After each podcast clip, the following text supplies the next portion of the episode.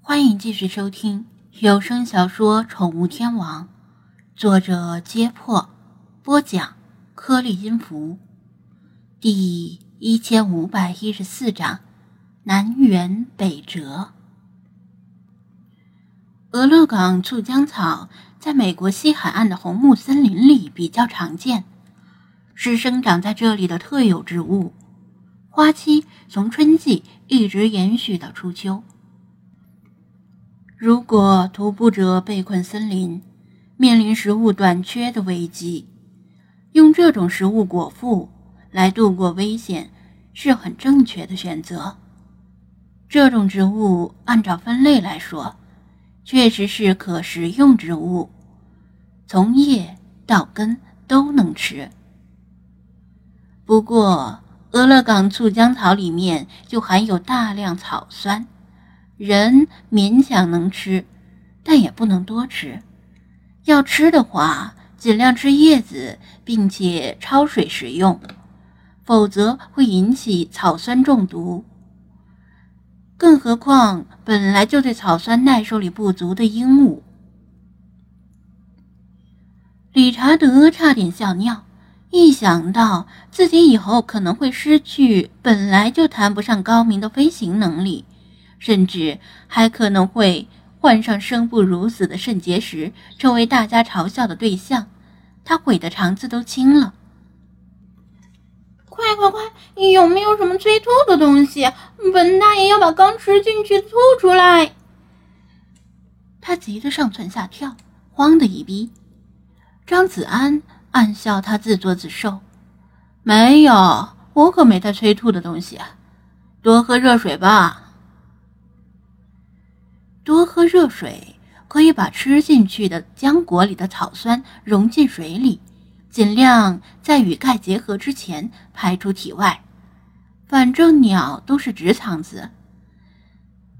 他煮了一壶淡茶，本来是给自己和老茶喝的，结果理查德喝的比谁都多，灌到从喉咙里往外冒水的程度，喝了不一会儿就尿，折腾的上吐下泻。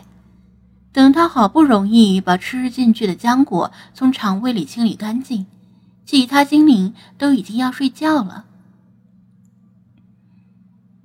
刚才有理查德在折腾，掩盖了森林里的动静。等他折腾完了，只剩半口气，帐篷周围安静下来，而森林里的声音仿佛被放大了，只要凝神去听，就能够听。听到有什么东西悄悄地从落叶下蠕动，或者有什么东西在夜空中飞过的轻响。跟精灵们在一起，完全不用考虑守夜这种事儿。贝马斯侧着头，趴在一张薄薄的防水布上。因为陆地传递声音比空气快，而且对声音的损耗小，只要有大型动物或者人接近。他就能更早、更清晰的听到震动声。完全没有离开意思的斑点猫头鹰也可以成为出色的哨兵。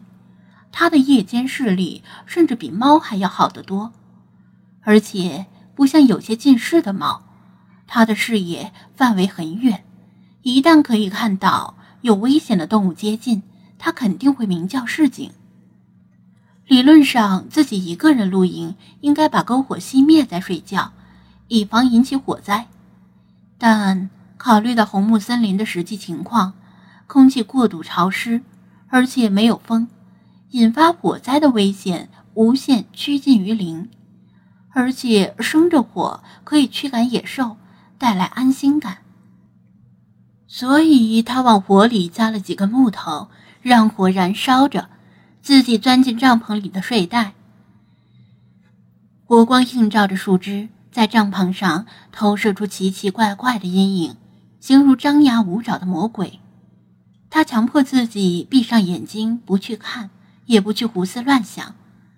看了一眼手机，代表精灵的光团依然在前方闪烁，距离已经被拉近了一些，不再那么遥不可及。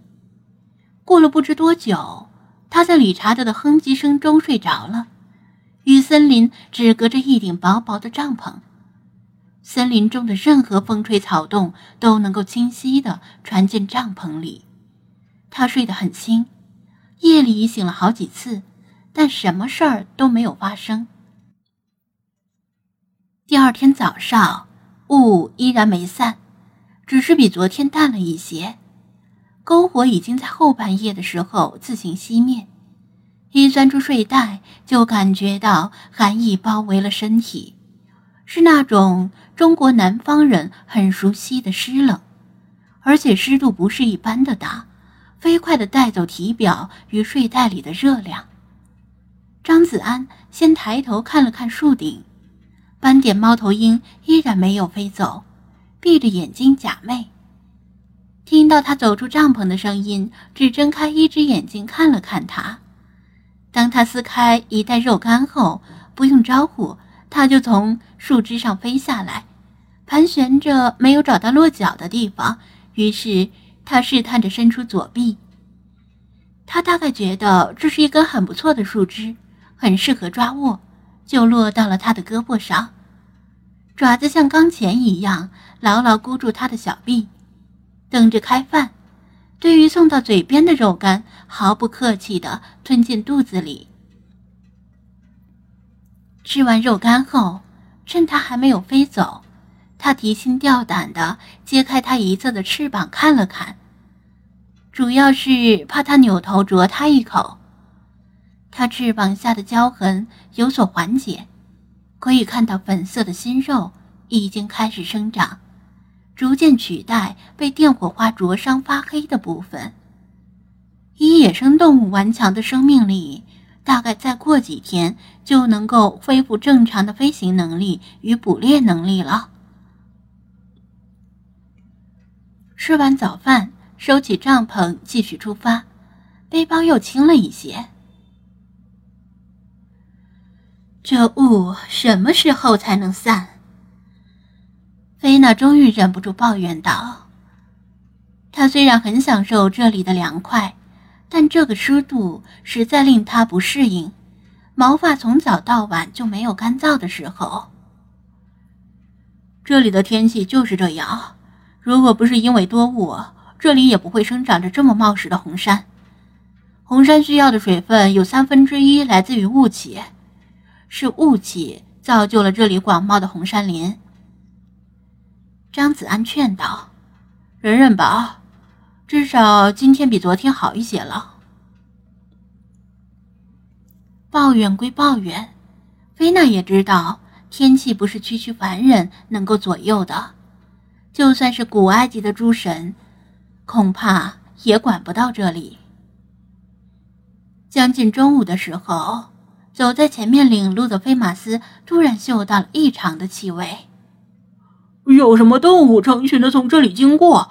就在大概昨天或者前天。他停下，向张子安报告：“哦。”张子安走过去，在湿润的泥土里发现了蹄子的形状，有大有小，似乎是正在成群结队向东南方向走。他不是专业的猎人，但用屁股想想都知道。这片森林里的大型偶蹄类动物只有两种，鹿和野牛，但野牛的数量很少，而且野牛的蹄印比这个大得多，所以基本上可以肯定，有一群鹿不久前从这里经过。至于是什么鹿，他可没有那种凭蹄印能够分辨出鹿种的本事。跟过去看看。老查知道僵尸路是本次美国之行的重点之一，直接关系到乐氏狗粮的谜团，所以提议道：“张子安不知可否？”问道：“菲马斯，Michael 是往哪个方向走的？”菲马斯答道：“目前他的气味是曲折偏向西北、东南、西北、南辕北辙。”张子安想了想，僵尸鹿虽然重要，但失踪的梅根性命危在旦夕，显然是后者更紧迫。咱们继续追踪 Michael。至于路嘛，咱们不去追路，让路来追咱们。